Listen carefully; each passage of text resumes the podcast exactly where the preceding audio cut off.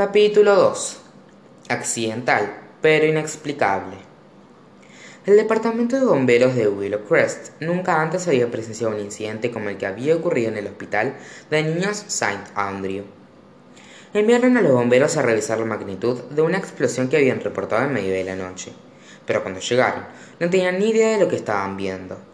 No había ninguna llama para extinguir, y solo se encontraron con escombros para limpiar, y unas paredes del hospital que no estaban ennegrecidas ni chamuscadas por el supuesto estallido. Pero por lo poco que sabían, el baño de mujeres no había estallado, sino que se había desvanecido. No está bañado, solo desapareció, le dijo uno de los bomberos a otro. Si hubiera habido una explosión, este lugar estaría repleto de cerámica, pero no había ningún resto del baño por ningún lugar. El personal asegura que allí había un baño funcional hacía algunas horas, alegó el segundo bombero. Si no fue una explosión, ¿qué pudo haberlo hecho desaparecer?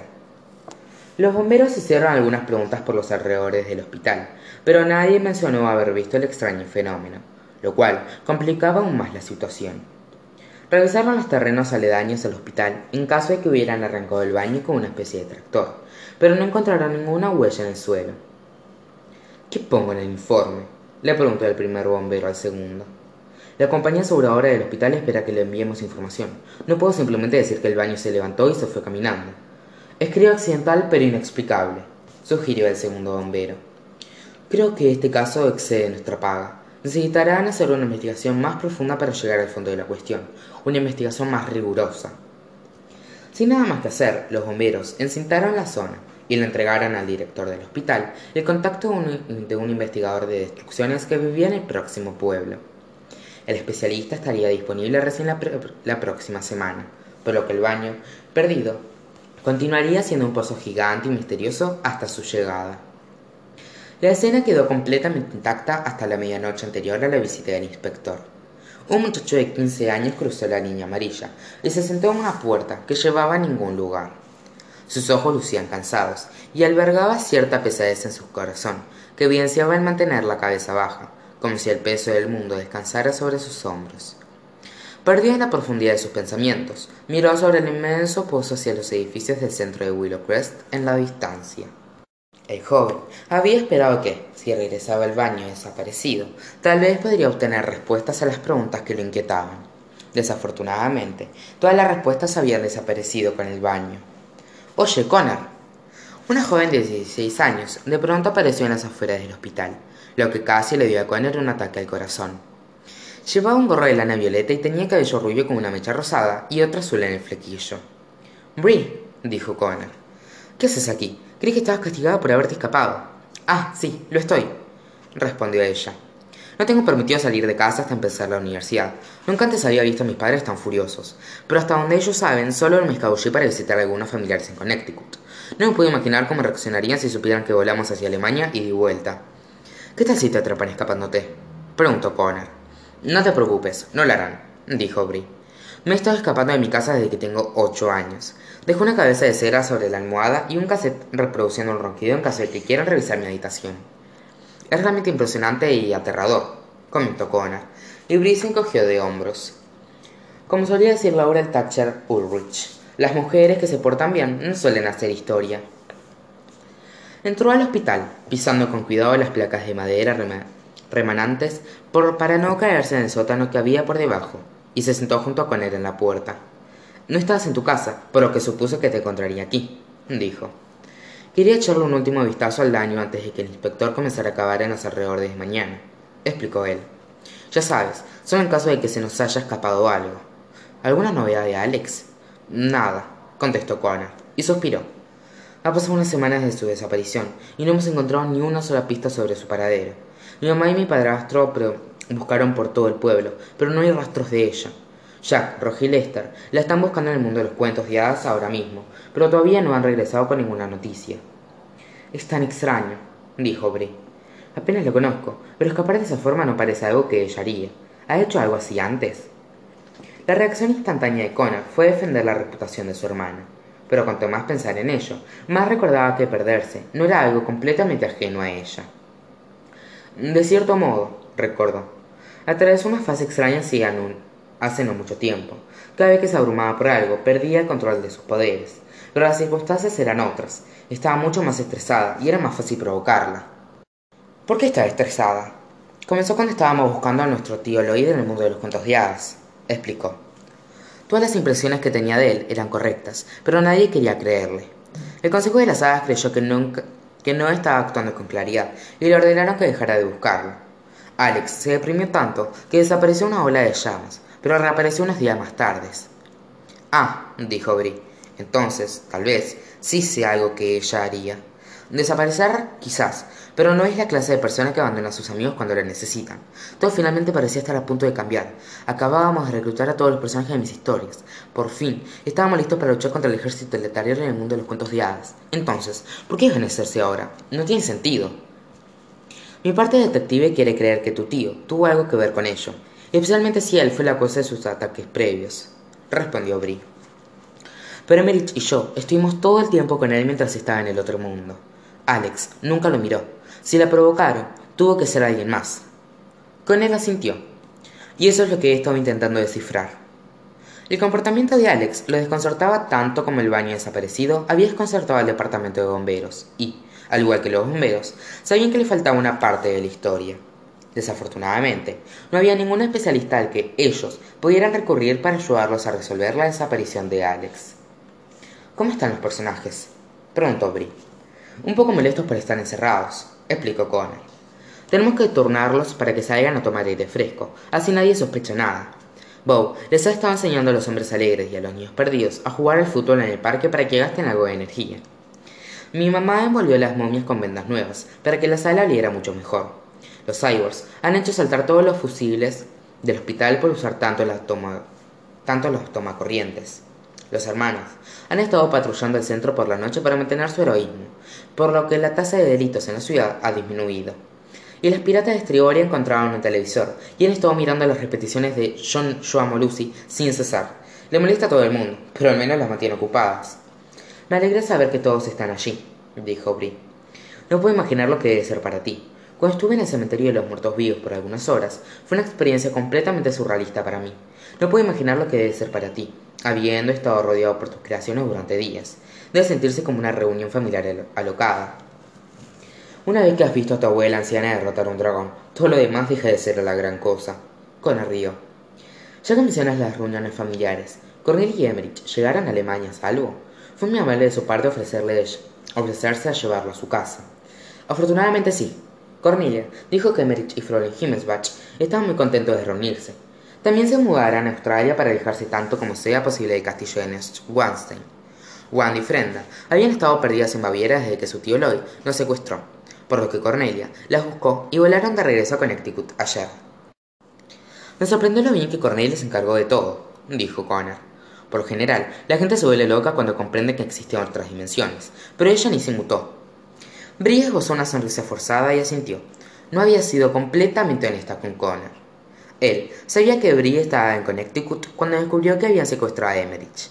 Él sabía que Cornelia se había ofrecido generosamente a volar con Brie de regreso a Alemania para poder ayudar a la madre de Emmerich a cuidarlo. Y él sabía que estaba en el castillo de Neuschwanstein cuando su tío Lloyd trajo a Emmerich de regreso al otro mundo. Sin embargo, Connell había estado tan abrumado por la desaparición de Alex que Brie pensó que era mejor dejar afuera otros detalles ya que nunca le mencionó, la razón por la que había ido a visitar a su familia en Connecticut, ni que ella había descubierto que eran parte de una organización secreta conocida como las Hermanas Grimm, ni su extensa historia buscando portales que, se, que dirigían al mundo de los cuentos de hadas. Brie esperaba que llegaran mejores tiempos para poner al corriente a Connor, pero cuanto más tiempo Alex pasara desaparecida, más inapropiado se volvía. A la edad de Cornelia, no hay mucho que la sorprenda dijo Brie. De hecho, cuando tengas un minuto, me encantaría contarte más sobre mi viaje a su... Brie fue interrumpida por el sonido de unas pisadas que provenían del corredor que se encontraba a sus espaldas. Un momento más tarde, Trollbella apareció por la puerta de baño perdido. La joven reina Troll de inmediato se cruzó de brazos y resopló al ver a Brie y Connor en el mismo lugar. Bueno, uno hace todo por el otro, pero así, todo, no puedes mantenerla a ella alejada de tu hombre, dijo Trollbella. Connor puso los ojos en blanco. ¿Qué quieres, Trollbella? Vine para avisarte que Frijoles, la señora Rana y el ganso valeroso regresaron. ¿Quiénes? preguntó Brie. Se refiere a que Jack, Roja y Lesta regresaron del mundo de los cuentos de hadas, explicó Connor, poniéndose de pie a toda prisa.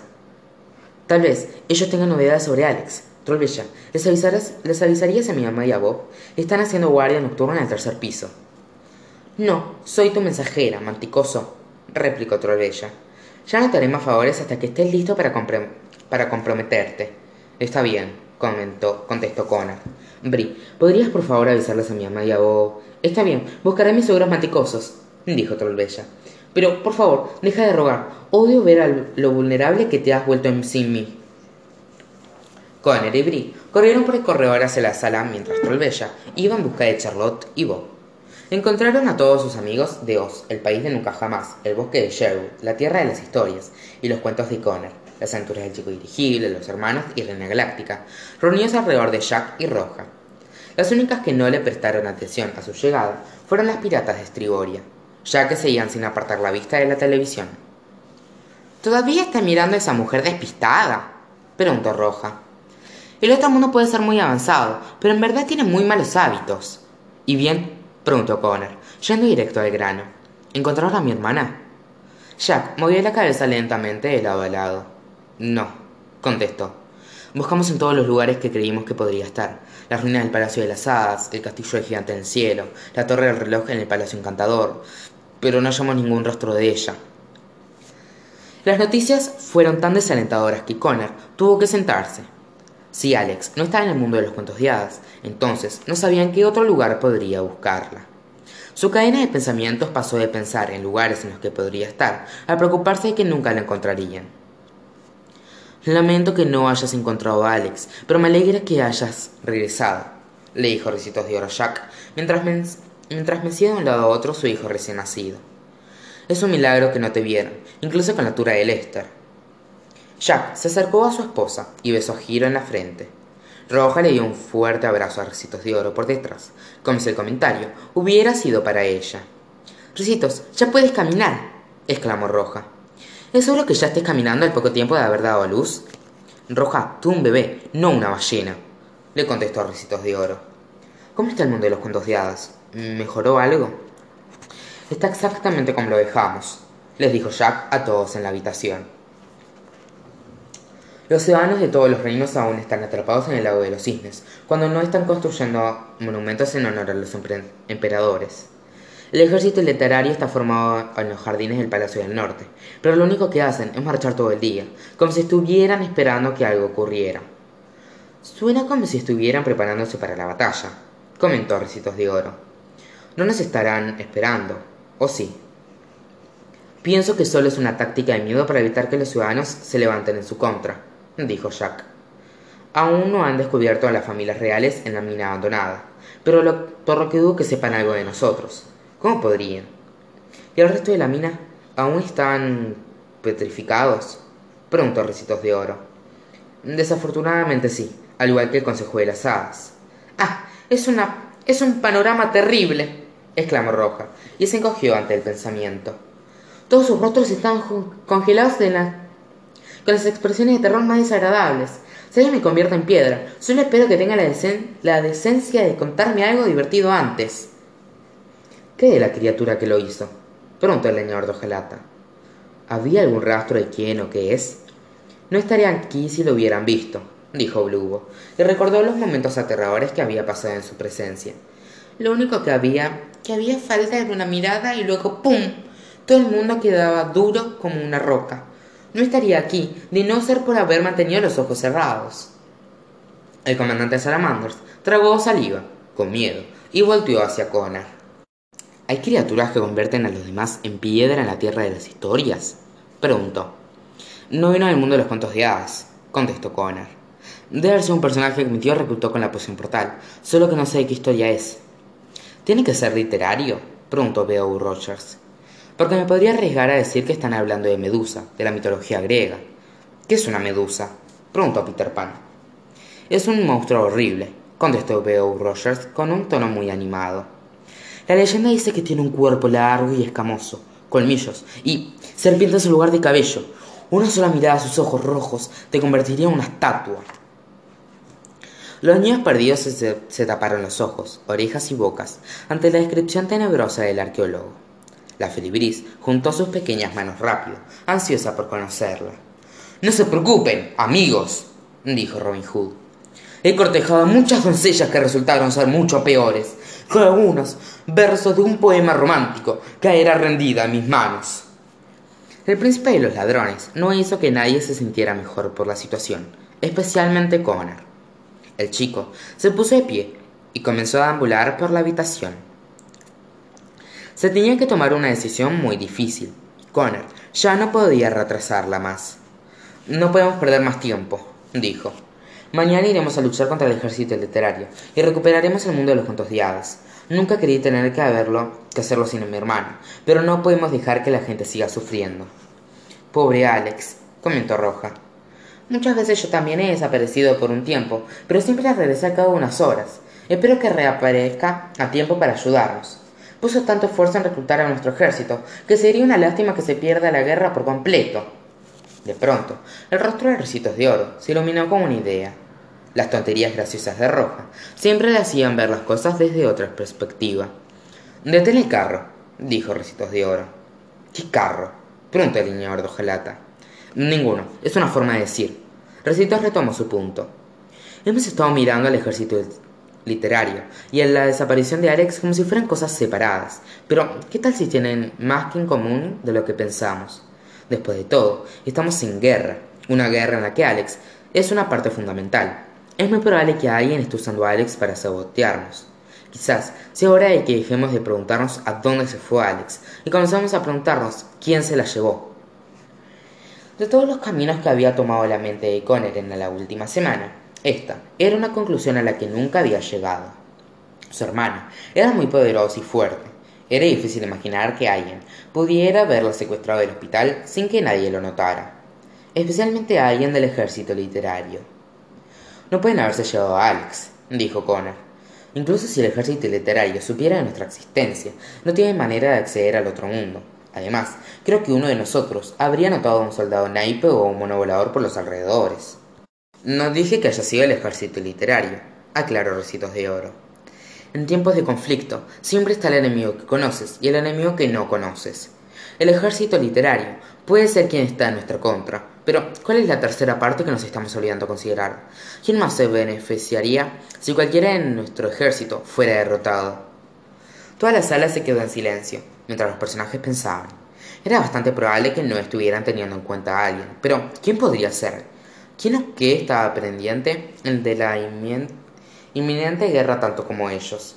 ¿Quién en ese preciso momento también se estaba reuniendo en secreto e ideando planes para dominar el mundo de los cuentos de hadas.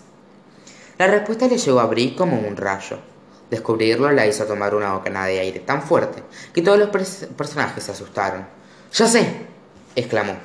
Nos estamos olvidando de las brujas. Sabemos que ellas tienen acceso al otro mundo porque una de ellas secuestró a través del portal del castillo de.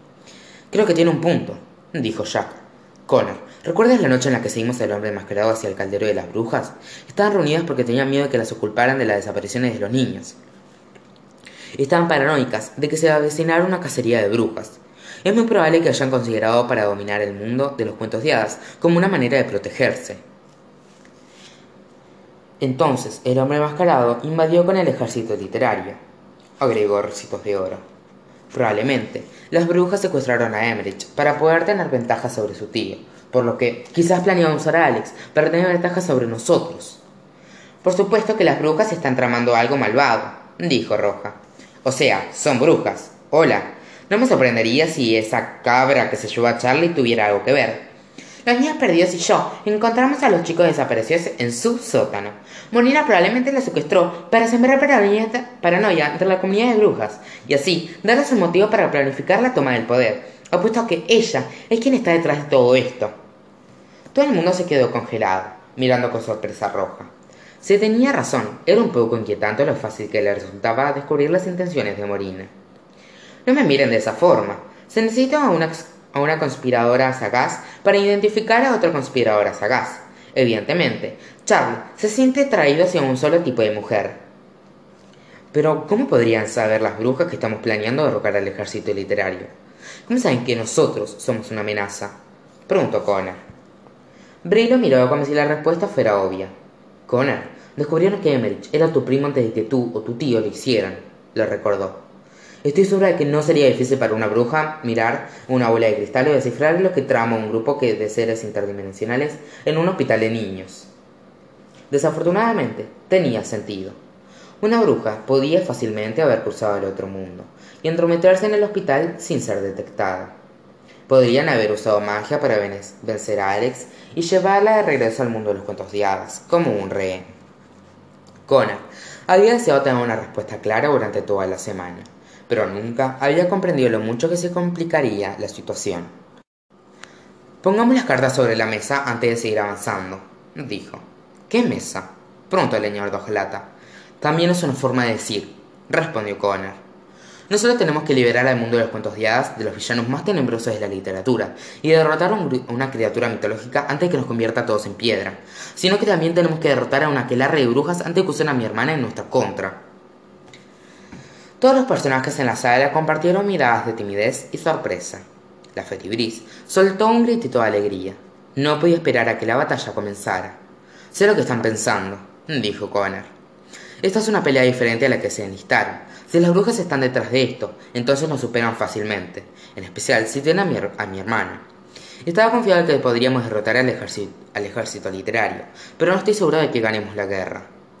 Connor se frotó las manos, desesperado por intentar pensar en una forma de, hacer que las probabilidades volvieran a estar a su favor. Jack estaba sentado a su lado y colocó una mano sobre el hombro de su amigo. Por primera vez estoy con la Felibris, dijo Jack. Ya nos hemos topado con innumerables situaciones tenebrosas a lo largo de los años, y siempre las atravesamos juntos. Sí, hubo veces en las que uno un poco de la magia de tu hermana fue de gran ayuda, pero nunca lo habríamos logrado si no hubiera sido por ustedes dos. Mira a tu alrededor, Conner. Estás rodeado por un ejército que salió de tu imaginación. Eso significa que hay una parte de ti dentro de cada uno de ellos, y así fuera y así fuera solo una fracción de tu valentía, tu aptitud o incluso tu, tu astucia, sé que esos bastardos no tendrán oportunidad contra nosotros. Eran las palabras justas que Connor necesitaba oír, y también le sirvieron de inspiración a todos los personajes en la sala. Las palabras de Jack incluso hicieron que las piratas de Estriboria levantaran la vista de la televisión por primera vez en días. Será peligroso, dijo Connor. Se encanta el peligro, gritaron los niños perdidos. Algunos podríamos salir heridos, agregó Connor. Habla por ti, dijo la reina Cyborg. Yo puedo ajustar mi sensibilidad desde el menú de opciones. Y no importa lo que pase, al final del día todos seremos héroes, dijo Rayo, y dio una vuelta en el aire. Connor no pudo evitar sonreír ante la voluntad de ayudarlo que tenían sus personajes. Nunca antes había pensado que sus propias creaciones inspirarían tanto. Está bien, está bien, dijo. Será todo un desafío, pero podemos hacerlo. Mañana por la mañana iremos al mundo de los cuentos de hadas y pataremos algunos terceros literarios, mitológicos y embrujados. Todos los personajes estallaron de alegría. La Felibris estaba tan feliz de que todos estuvieran en la misma página que ella. ¿Oyeron eso, hombres? exclamó Robin Hood. Estamos en las vísperas de la guerra. Debemos seguir al hechicero con la valentía hacia la batalla y bañarnos en riquezas luego de nuestra victoria. Ah, Robin, nadie recibirá ningún pago, respondió Connor. Ah, dijo Robin Hood. Entonces nos bañaremos en cumplidos por nuestras buenas intenciones. Después de todo, alabada sea la fortuna de los valientes. De pronto, las puertas se abrieron y Bob y Charlotte entraron a toda prisa a la sala. Estaban transpirados y casi sin aliento, como si hubieran estado corriendo todo el camino hasta allí. Unos segundos más tarde, Trollbella entró por detrás. Se habían movido tan rápido que no pudo seguirles el paso. Mamá, tengo buenas noticias y malas, dijo Connor. La mala es que Jack y Roja no encontraron a Alex, pero la buena es... Sabemos dónde está tu hermana, le interrumpió Charlotte, sin aliento. Connor no podía creer lo que estaba oyendo. ¿Qué? Pongan las noticias, les dijo Bob a las piratas. Canal 4, rápido. Pero Rick acaba de dejar que Lucy de dejar que Lucy baile en su club, respondió Sally y recitó castaños. Cambien de canal, gritaron todos al unísono. Las piratas cambiaron de canal de mala gana y todo el mundo se juntó alrededor del televisor para mirar las noticias. Una reportera apareció en la pantalla, transmitiendo en vivo desde algún lugar de la ciudad de Nueva York.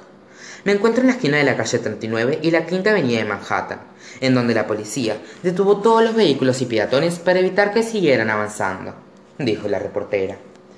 El Departamento de Policía de la Ciudad de Nueva York cerró el paso a un radio de dos manzanas en los alrededores de la sede principal de la Biblioteca Pública de Nueva York. Los oficiales de policía aún no han comunicado la razón de tales medidas, pero una cosa es cierta, algo peligroso está ocurriendo en la biblioteca. Pronto mostraron un material de baja calidad tomado desde un helicóptero que sobrevolaba la biblioteca. Era difícil distinguir algo más allá de las luces rojas y azules de la policía que rodeaba el edificio por todas partes. Este no es el primer incidente peculiar en la zona esta, semana, agregó la reportera. Tal como mencioné antes, hace solo unos días, los restos de un baño aparecieron misteriosamente en medio del Brighton Park, justo por detrás de la biblioteca.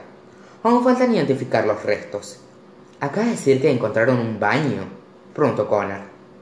Venimos aquí ni bien nos enteramos, dijo Charlotte. Nos acaban de informar que la policía también ha comenzado a evocar todos los residentes aledaños. Agregó la reportera. Como mencioné, se está compartiendo muy poca información, pero de acuerdo al testimonio de varios testigos, las estatuas con icónicas de los leones en la entrada de la biblioteca han sido vandalizadas. El material del helicóptero hizo un acercamiento hacia la escalinata de la entrada de la biblioteca. Una vez que la cámara se enfocó, todos pudieron ver que las estatuas de los leones habían desaparecido de sus bases y, en cambio, se las podía ver paradas frente a la entrada de la biblioteca, como si estuvieran, como si estuvieran haciendo guardada, guardia.